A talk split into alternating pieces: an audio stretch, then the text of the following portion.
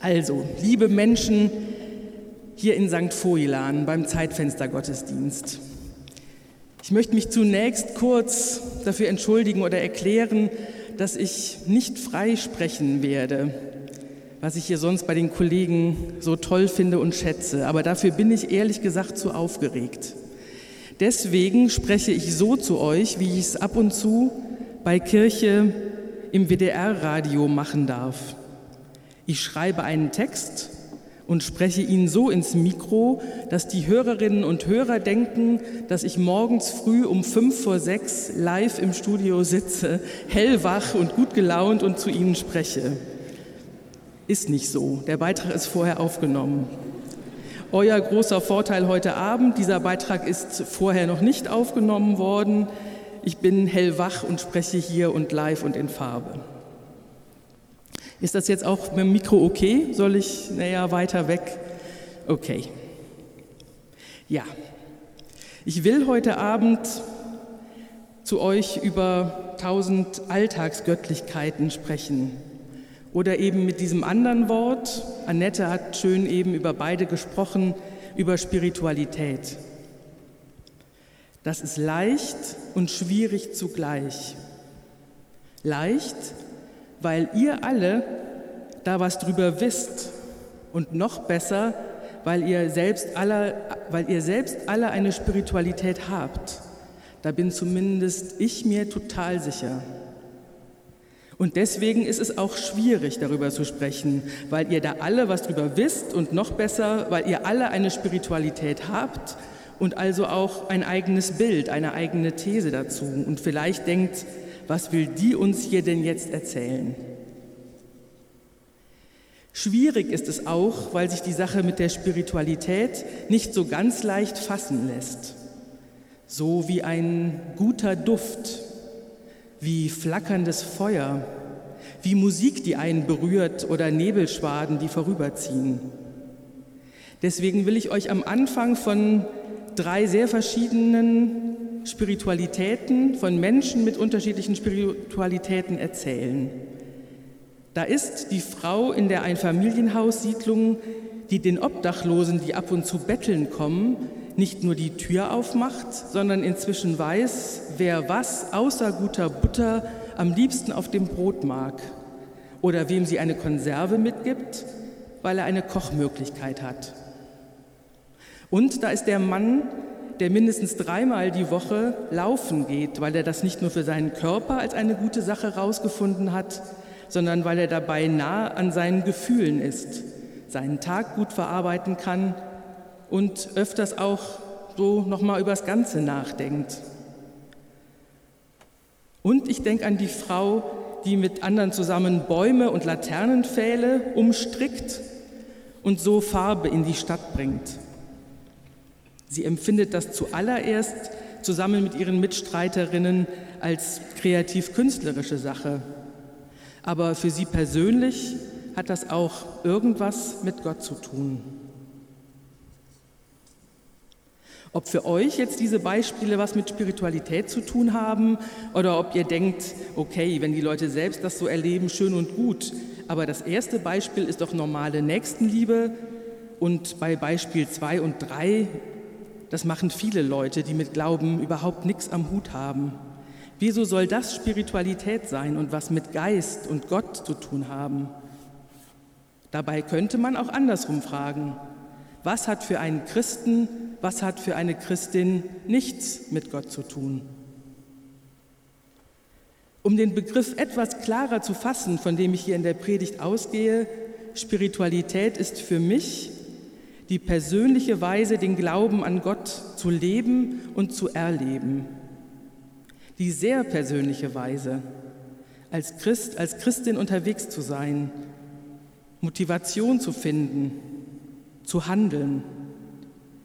Wie das beim Einzelnen aussieht und wo man selber den Schwerpunkt setzt, da gibt es so viele Varianten, wie es Menschen gibt. Und Gottes Geist ist in ihnen allen. Die Abgrenzung zu nichtchristlicher Spiritualität ist dabei fließend. Aber warum auch nicht, wenn man sich das neueste YouTube-Video des Papstes anschaut, indem er zum interreligiösen Dialog auffordert und ermutigt. Entscheidend ist, ob ich mich selbst zugehörig weiß, mich wo festgemacht habe. Aber welche Färbung meine Spiritualität dann hat, da gibt es fast keine Farbkombination und kein Muster, was es nicht gibt. Und da legt der eine den Schwerpunkt auf das Handeln und die andere, gerade mehr als genug eingespannt von den persönlichen Aufgaben, legt den Schwerpunkt auf Momente im Alltag, wovon Gott etwas sichtbar oder spürbar oder mindestens ahnbar wird. Und daraus zieht sie Energie und Liebe für den anstrengenden Alltag. Und was sagt die Bibel zu der Sache? Zum Beispiel das hier aus der Apostelgeschichte, eine Erzählung, wie es den Jüngern nach der Himmelfahrt Jesu erging.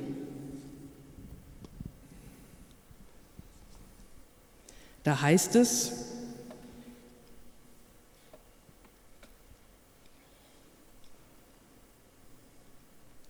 Jesus sagte, wenn der Heilige Geist auf euch herabkommt, werdet ihr mit seiner Kraft ausgerüstet werden. Und das wird euch dazu befähigen, meine Zeugen zu sein.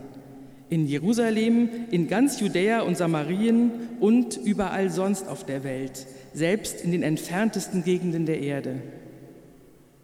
Nachdem Jesus das gesagt hatte, wurde er vor ihren Augen emporgehoben. Dann hüllte ihn eine Wolke ein und sie sahen ihn nicht mehr. Während sie noch wie gebannt zum Himmel starrten, dorthin, wo Jesus verschwunden war, standen mit einem Mal zwei Männer in leuchtend weißen Gewändern bei ihnen. Ihr Männer von Galiläa, sagten sie, warum steht ihr da und starrt zum Himmel empor? Soweit dieser Abschnitt aus der Apostelgeschichte.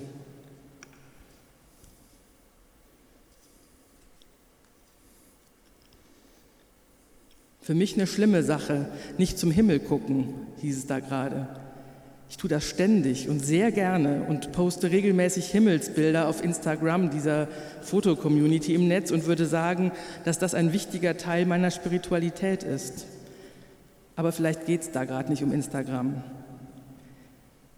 Jesus kündigt in, dieser, in diesem kleinen Ausschnitt, den wir da gehört haben, nicht zum ersten, sondern genau genommen zum letzten Mal den Heiligen Geist an als die wichtigste Antriebskraft überhaupt.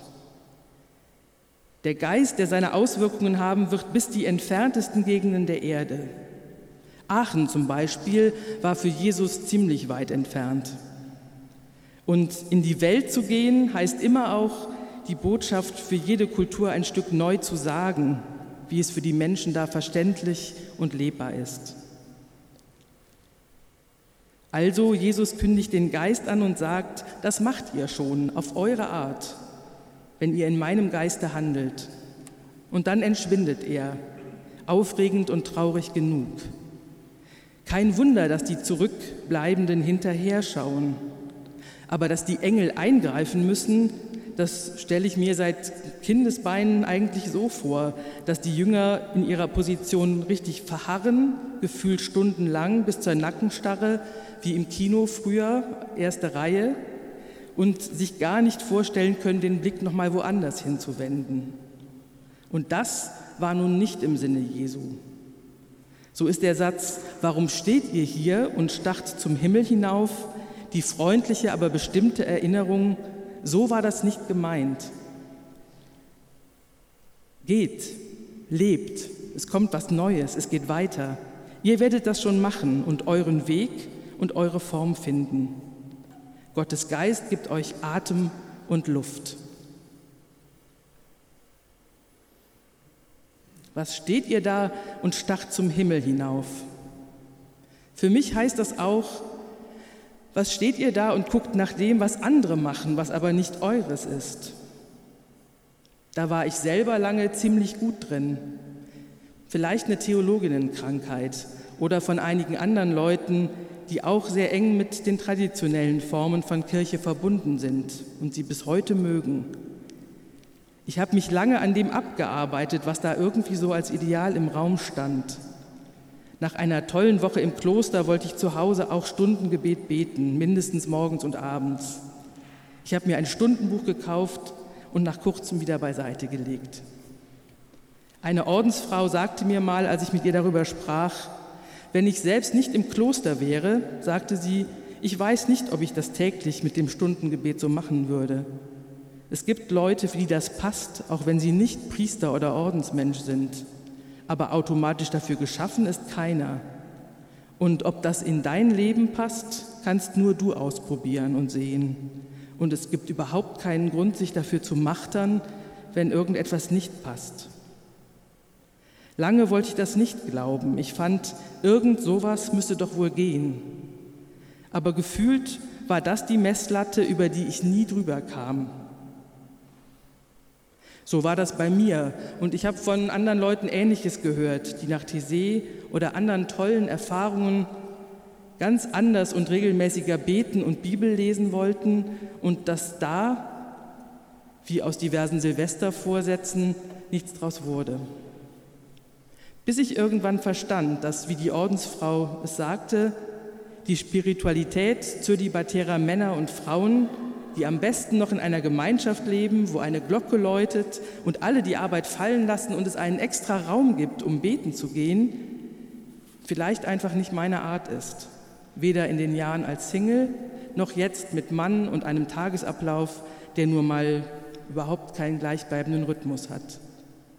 Sich mit anderen vergleichen bringt nichts. Die eigene Stärke, die eigene Lust, Energie, Liebe, die zu leben, das ist dran. Für's, für das Leben gilt das und für den Glauben und für die Verbindung zu Gott sowieso. Apropos Messlatte, über die ich nicht drüber kam. Dazu noch eine kurze biografische Sequenz, die nichts mit Kloster zu tun hat, sondern dem Sportunterricht in der Schule. Körperlich bin ich ja mehr so als Kugelelfe zu beschreiben und das schon mein Leben lang. Und so war Sport nicht mein Lieblingsfach. Ich kam an Leistungen und Zeiten der meisten anderen nicht ran und habe mich da eher so durchgequält, ich gebe es zu. Und habe irgendwann eine, ich kann das halt nicht und irgendwie ist es auch egal und trotzdem Doofhaltung entwickelt und nun ja, bis es irgendwann diese tolle, motivierende Sportlehrerin gab, leider viel zu spät, bei der ich Leichtathletik mal glatt eine 2 bekam, statt der ewigen 3 minus oder 4 plus. Als wir nämlich einmal zeigen sollten, wie wir in Sachen Hochsprung zurechtkamen, brachte ich die Gummischnur, die zum Glück die Messlatte beim Hochsprung ersetzte, regelrecht zum Tanzen. Das muss urkomisch ausgesehen haben, ich selber und auch die Lehrerin fingen spontan an zu lachen. Und sie sagte, Susanne, die Technik ist super, aber mit deiner Masse kommst du einfach nicht höher, ich gebe dir eine 2. Und mit anderen Worten und zurück in unseren Kontext, ich brachte die Gummischnur zum Tanzen, die die anderen bei ihren hohen Flügeln erst gar nicht berührten und erreichte dasselbe Ziel, in dem Fall die gleiche Wertschätzung. Und ja, das habe ich inzwischen längst auch für anderes gelernt und gehe eben auf der Straße beten, ohne Stundenbuch und höre Lieder mit anderen Ohren als die äh, Leute, die geschrieben haben, hier so Liebes-Pop-Songs, das ist von Gott an mich oder von mich an Gott, je nachdem, ähm, wo, wie rum ich gerade ähm, das daran denken mag. Und ähm, so, so hat sich das verändert. Was steht ihr da und schaut zum Himmel? Geht euren Weg, findet eure Form. Finde du deine Mitmenschen, Gefährten und Gefährtinnen, deine Rollenvorbilder auf dem Weg.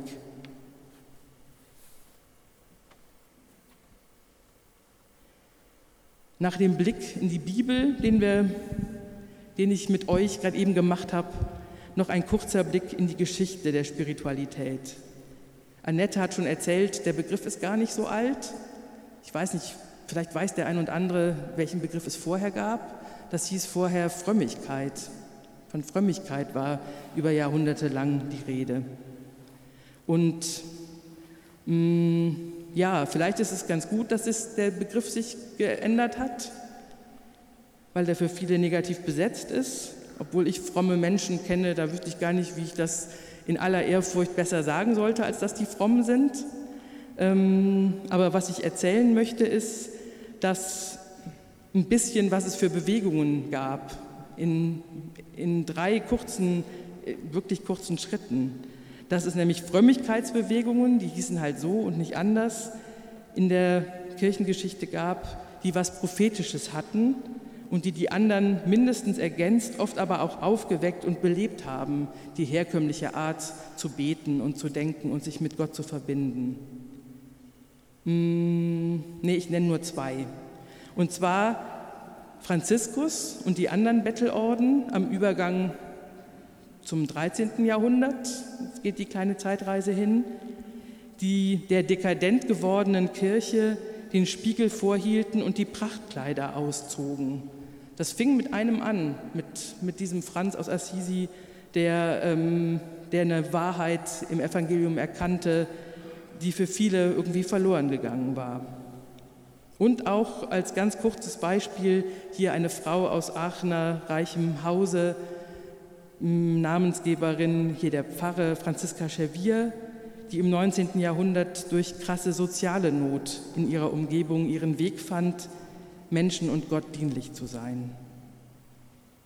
Diese Frömmigkeitsbewegungen aus der Kirchengeschichte seien kurz deswegen erwähnt, weil sie uns überliefern, wie wichtig für das Überleben der Sache Jesu Menschen waren und sind, die etwas Neues unternahmen, die sich nicht verglichen mit dem, was da war, die das nicht einfach übernahmen, sondern die selber Wasser aus der Quelle tranken und sich nicht mit abgestandenem zufrieden gaben. Christinnen und Christen, die selber sahen, urteilten und handelten und die Botschaft des Evangeliums in die jeweilige Zeit übersetzten. Daraus muss nicht immer ein neuer Orden entstehen, das gilt für jeden, für jede Einzelne. Aber es ist toll, dass auch so Orte neu entstehen wie der hier, wo sich Leute, die ähnlich ticken, zusammentun und sagen, wir machen das jetzt anders und das ist in Ordnung so. Und egal, ob das früher Frömmigkeit hieß und heute eher Spiritualität, jede und jede Einzelne trägt zur Vielfalt des Lebens aus dem Glauben etwas bei tausend Alltagsgöttlichkeiten halt. Das kann zum Beispiel der Sinn für einen Spalt zum Göttlichen sein, der sich im Alltäglichen, öfters aber im Besonderen öffnet. Bei so einem Gottesdienst hier, bei großartiger Musik, bei gutem Sex, in besonderen Momenten in der Natur, bei oder nach dem Sport. Gedichte lesend und einen Vers einen Tag lang mitnehmend, die Zeitung lesend und davon was mitnehmend. Im Alltag als Eltern dieser Moment noch mal zu staunen irgendwann zwischendurch, ganz kurz, dass es diese kleinen Menschen wirklich gibt und was für tolle eigene Persönlichkeiten sie sind.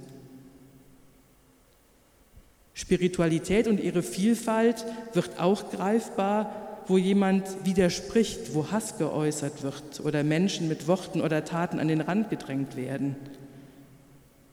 Oder da, wo jemand rassistische oder sexistische Seiten auf Facebook meldet und meldet, auch wenn sie wieder nicht gelöscht werden. Oder wo eine aus vollem Alltag Zeit und Kraft mobilisiert, regelmäßig am Bahnhof ihrer Stadt mitzuhelfen, wo Flüchtlinge ankommen, Decken, Suppen, Kleidung zu verteilen. Tausend Alltagsgöttlichkeiten gibt es natürlich auch bei Weihrauch und Hochamt nebenan im Dom. Ich liebe das bis heute. Und das gibt es am Familientisch mit Freundinnen und Freunden, mit eigenen und anderen Kindern, wenn man zusammen isst und lacht, redet, gut ist und Gemeinschaft erlebt und merkt, dass sie trägt und was von früher und heute und von der Zukunft hat, ohne dass das irgendwie jemand groß ins Wort bringen müsste. Und so viel mehr. Ich hoffe, euer Kopfkino ist längst im Gange und ihr fügt selber Beispiele von euch und Menschen, die ihr kennt, für euch hinzu. Was die große Vielfalt von Spiritualitäten und Alltagsgöttlichkeiten betrifft, gilt für mich für auf alle Fälle, ich liebe solche Orte in meiner Kirche, wo Menschen einander nicht bewerten, ob sie nun pilgern gehen oder mit Hingabe für Freundinnen und Freunde kochen, sondern wo man einander erzählen kann, was wer macht, um Gott zu treffen oder seine Abwesenheit ein wenig leichter aushalten zu können. Ich liebe in meiner Kirche Orte, wo Menschen füreinander dankbar sind, was es alles in Gottes Garten gibt wie groß die Bandbreite der Spiritualitäten ist und wie unterschiedlich das sein kann, was den Einzelnen, was die Einzelne beflügelt, im Geiste Jesu unterwegs zu sein. Und ich liebe die tausend Alltagsgöttlichkeiten, die jetzt hier in dieser Kirche versammelt sind. Auch wenn ich die meisten von euch nicht kenne und quasi niemanden sehen kann, bin ich sicher, dass wir auf tausend kommen. Ich liebe, auch wenn ich sie nicht kenne, die Arten, wie ihr manche Momente durchlässig für Gott erlebt oder wie ihr Gott Hand, Herz und Hirn seid, ihr Frauen und Männer hier in Aachen. Was seid ihr mit tollen Ausdrucksformen des Christseins unterwegs? Gerade auch, also echt, gerade auch, wenn ihr denkt, das ist doch eigentlich nichts. Dann schaut kurz in den Himmel und wieder auf euer Leben und lächelt und tanzt, tastet und zweifelt, handelt und singt, schweigt und redet und vor allem liebt, liebt weiter. Als Antwort auf die große Liebe unseres Gottes, die ihr seid.